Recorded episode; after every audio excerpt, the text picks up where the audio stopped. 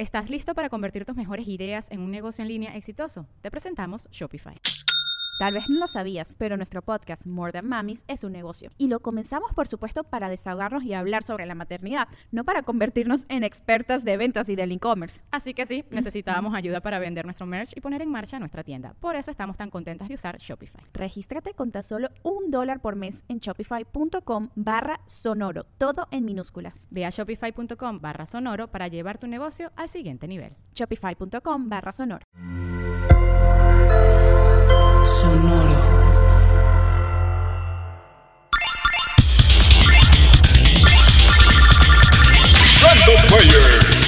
El archivo histórico y cultural del gamer. Una compañía desarrolladora que más que una empresa multimillonaria es una casa movida por ideales, por el arte, con un discurso social rebelde y disruptivo en cada cosa que hace. Esta es la historia de Rockstar Games.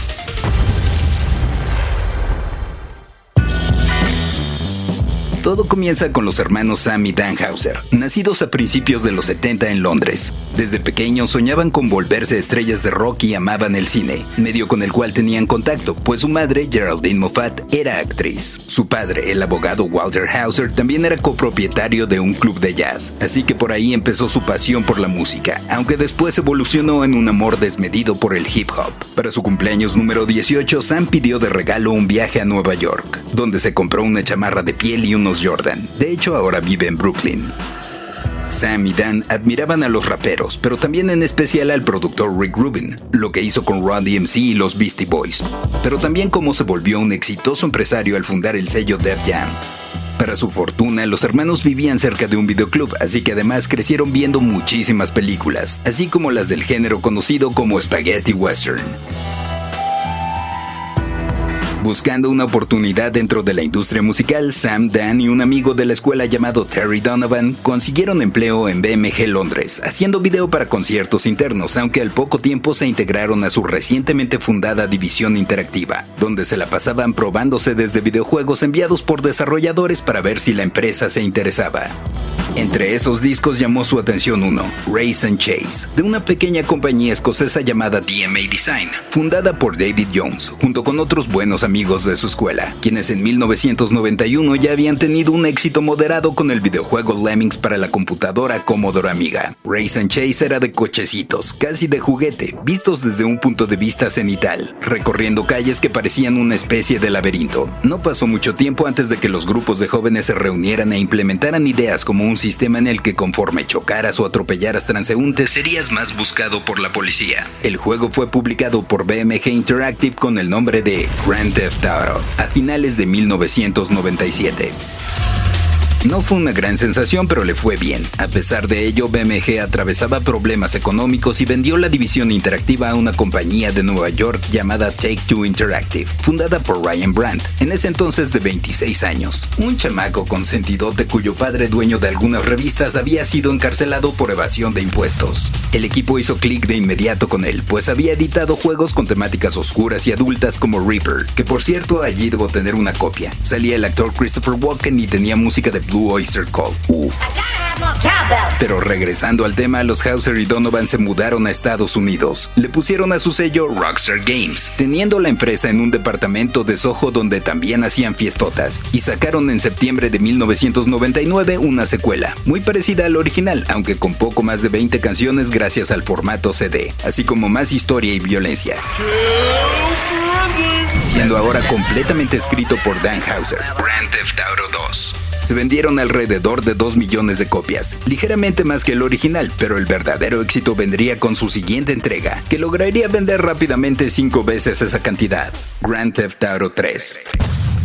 Nuevamente Dan Hauser sacaría a relucir sus dotes como narrador de historias, escribiendo la mayor parte del guion y las nuevas tecnologías permitirían llevar el entorno de Liberty City inspirada por Nueva York a algo modelado en 3D, acompañado por una banda sonora de 56 canciones que se integrarían a estaciones de radio que se podían escuchar en los vehículos, gracias a la capacidad de almacenamiento del formato DVD. Claro, había hip hop, pero también canciones de otros géneros, entre ellas algunas de la banda sonora de Scarface, película que los Hauser Amaban y que también inspiraría Vice City.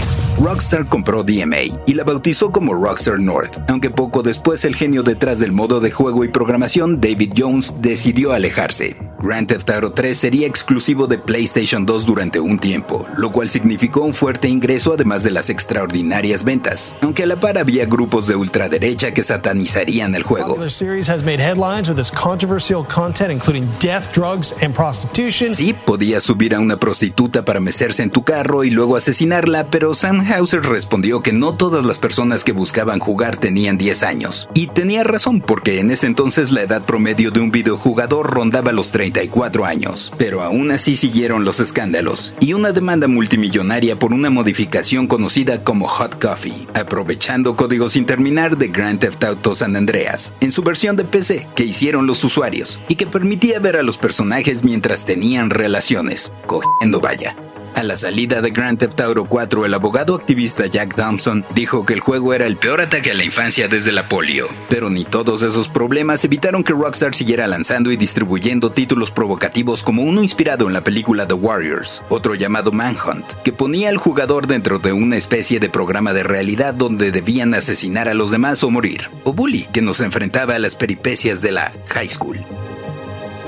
Después vendrían Red Dead Redemption 1 y 2, que son algo así como Grand Theft Auto en el oeste, pero que sobresalen por su alto nivel de detalle, cualidades cinematográficas y trama, también casi en su totalidad producto de la mente de Dan Hauser, quien dejó la compañía a principios de 2020.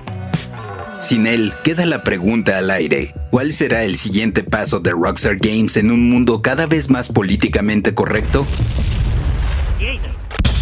Random Player es un podcast original de Sonoro, disponible en cualquier plataforma donde escuches tus podcasts. Suscríbete en Spotify y comparte este episodio con tus amigos. Yo soy el Paella y esto fue Random Player. Random Player.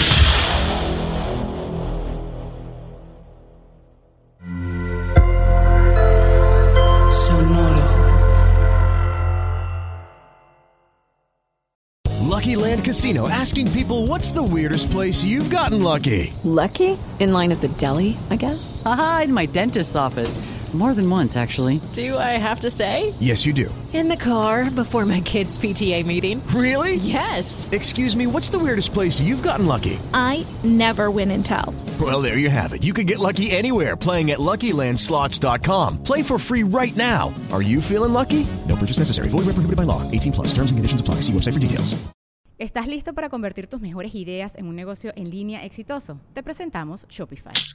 Tal vez no lo sabías, pero nuestro podcast More Than Mamis es un negocio y lo empezamos por supuesto para desahogarnos y hablar sobre la maternidad, no para convertirnos en expertas de ventas y del e-commerce. Así que sí, necesitábamos ayuda para vender nuestro merch y poner en marcha nuestra tienda. ¿Y cómo suena con Shopify? Llega otra venta. Shopify es la plataforma de comercio que está revolucionando millones de negocios en todo el mundo. Ya seas un emprendedor desde tu casa o desde donde sea, Shopify es la única herramienta que necesitas para iniciar, administrar y hacer crecer tu negocio sin dificultades. Con Shopify puedo gestionar pedidos, envíos y pagos desde cualquier lugar, brindándote toda la información y estadísticas de tus ventas al detalle. Regístrate para un periodo de prueba con tan solo un dólar al mes en shopify.com barra sonoro, todo en Ve a shopify.com barra sonoro para llevar tu negocio al siguiente nivel. Shopify.com barra sonoro.